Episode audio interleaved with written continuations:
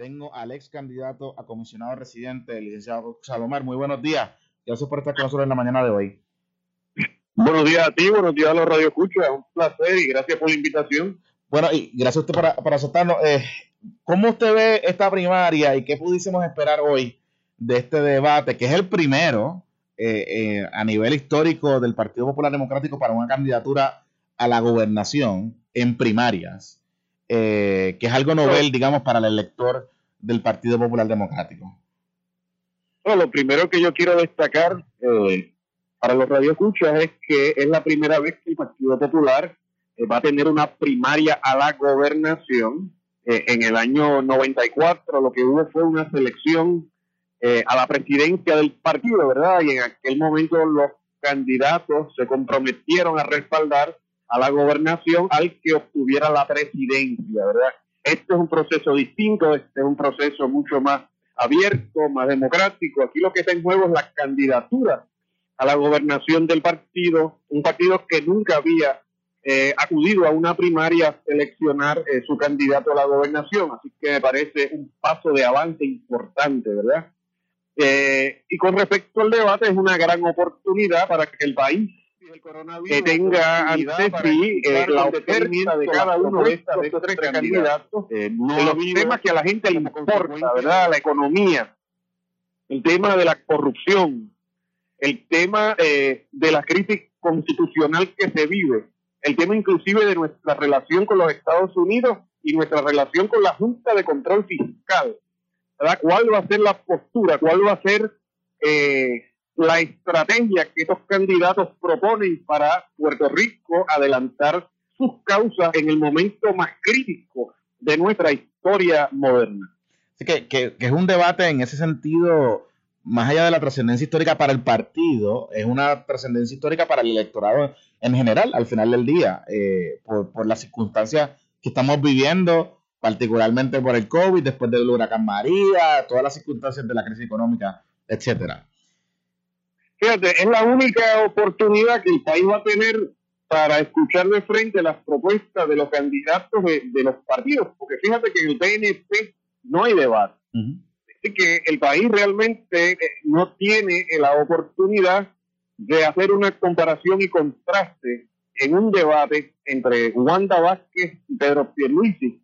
El país sí va a tener la oportunidad de escuchar a los tres candidatos populares. Obviamente, cada uno de ellos con sus fortalezas y sus debilidades. Eh, y vamos a cogerlo uno por uno. Claro. Eh, la, alcaldesa de San Juan, que, es la, alcaldesa, verdad, eh, más conocida del país, entra al debate muy rezagada en las encuestas, entra con una desventaja importante, ¿verdad?, en las encuestas. Es una figura que ha suscitado muchas pasiones. Eh, en el país y que se ha venido desgastando, ¿verdad?, progresivamente en los últimos meses. Obviamente la alcaldesa de San Juan entra a este debate eh, con unos grandes desafíos, ¿verdad? Ella eh, tiene que de alguna manera eh, proyectar una imagen mucho más conciliadora, ¿verdad? tratar de tirar puentes con esa base del Partido Popular que están renuentes a respaldar su candidatura y ese es un desafío grandísimo que tiene Carmen Yulín Cruz y que no se puede tapar el cielo con la mano. Así que ese me parece a mí es el, escenario para Carmen Yulín Cruz.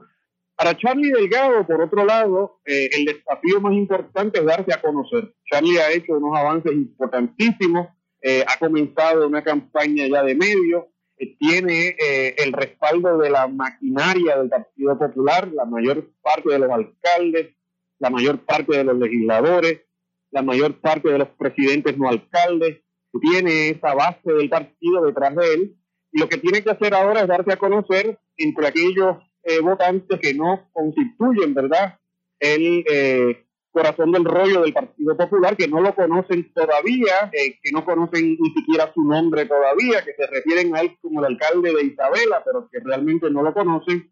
Y es momento para que Charlie entonces utilice esta plataforma nacional para darse a conocer eh, a lo largo y a lo ancho del país a través de sus propuestas y también demostrando aplomo, demostrando eh, seguridad en su expresión. Así que ese es el desafío de, Charlie Delgado. Con, respecto a Eduardo Batia, Bati es una persona eh, que tiene el factor reconocimiento de su lado, pero Bati es una persona eh, que tiene el desafío hoy de eh, proyectarse con fuerza, proyectar liderazgo, proyectar sus propuestas, sus ideas y decapiar la tormenta. Sabemos que va a haber una, alegadamente va a haber unas protestas allí de, de personas que se oponen a algunas de las ideas de Batia con respecto al tema energético eh, y Batia, eh, el desafío de él va a ser demostrar fuerza y seguridad con respecto a las ideas que él tiene y defenderla, ¿verdad?, con ahínco, eh, sin estar eh, ni echando para adelante y para atrás, ¿verdad? demostrar fortaleza, demostrar seguridad. Y ese me parece que es el desafío de Batia, que va a tener que atraer votos de la periferia si quiere prevalecer en esta primaria, porque Charlie Delgado tiene el apoyo eh, absoluto de los alcaldes, los legisladores, los presidentes no alcaldes, y muchos de los candidatos primaristas, ¿verdad? Así que cada uno de estos candidatos aporta al debate nacional sus luces y sus sombras, cada uno de ellos tiene desafíos distintos, ¿verdad? Y el debate de hoy, a solamente eh, cuatro semanas de la primaria, es importante, ¿verdad? Es un debate bien importante, el país va a estar bien pendiente. Eh, en ese sentido, digamos, ¿quién usted cree que pudiese prevalecer en este debate, salir airoso, eh, ¿verdad? Con las debilidades y fortalezas, digamos, histriónicas que tienen cada uno de ellos. Eh, porque además del debate, digamos, de las ideas, pues un debate televisivo también tiene que capturar la imaginación de la gente, ¿no? Y, provocar algún tipo de acción o inspirar alrededor de, un candidato. Bueno, eh, pronosticar, ¿verdad?, cuál de ellos tres va a salir eh, por encima, cuál de los tres va a salir eh, más fortalecido, ¿verdad? Es imposible. Obviamente los tres son muy elocuentes. Eh, Carmen Yulín Cruz tiene una capacidad de expresión en, español, en inglés, en todos los idiomas extraordinaria. Eduardo Batia tiene mucha experiencia comunicándose efectivamente y lo mismo Charlie Delgado, ¿verdad? esto, este asunto de los debates conlleva mucha preparación y en el, en el sentido de que la persona que entre a ese debate mejor preparada, la persona que proyecte mayor confianza, la persona que proyecte mayor aplomo, mayor seguridad, la persona que conecte de forma más contundente con el país en función de sus ideas, ¿verdad? Y de la lógica de sus ideas, esa es la persona que va a salir beneficiada. Así que yo creo que la recomendación que yo hago, ¿verdad? Eh, a solamente horas de que comience el debate es que ninguno de ellos se subestime al otro. Eh, no se puede subestimar a nadie en esto de los debates. Se recordará en la historia, ¿verdad? El debate Kennedy-Nixon, eh, en donde Nixon subestimaba a Kennedy. Nixon era el vicepresidente, llevaba ocho años viajando el mundo como vicepresidente de Eisenhower y cuando llegó el debate Kennedy se lo comió Kennedy se lo comió porque, porque proyectó más seguridad, porque se preparó mejor, porque lo tomó más en serio, porque se organizó mejor y fue el que ganó ese, esos debates del 60 que lo empujaron a, la victoria, ¿verdad? Lo, catapultaron a la victoria eh, cerrada, ¿verdad? De noviembre del 60. Esa es la historia de Kennedy. Y hay muchísimas historias en Puerto Rico. Rafael Hernández Colón en 1988 entró eh, a la temporada de elecciones, eh, rezagado las encuestas con respecto a Corrada del Río. En el primer debate, Corrada del Río prevaleció, pero hubo un segundo debate en donde Corrada se confió eh, demasiado, subestimó a, Hernández Colón y Hernández Colón lo sorprendió, lo aplastó en ese segundo debate, eh, entró de sorpresa, ¿verdad? Mucha gente se recordará. Y básicamente lo demás fue historia, ¿verdad? Se acabó el evento pocos días después, cuando, cuando Hernández Colón derrotó decisivamente a Corrada en el 88. Así que depende de la preparación, depende de la fuerza, depende de la seguridad de cada uno de ellos, así que veremos a ver. definitivamente, la, la contienda, eh, particularmente ya luego de la primaria, eh, ¿cómo eh, o qué candidato a su juicio pudiese tener más probabilidades de derrotar al PNP en noviembre? Bueno, eso va a depender de quién es el candidato del PNP. Eh, ya sabemos que en la Cámara de Representantes no se va a iniciar un proceso de residenciamiento en contra de la gobernadora. Tal parece que en el PNP se aprestan a residenciar a la gobernadora en la primaria.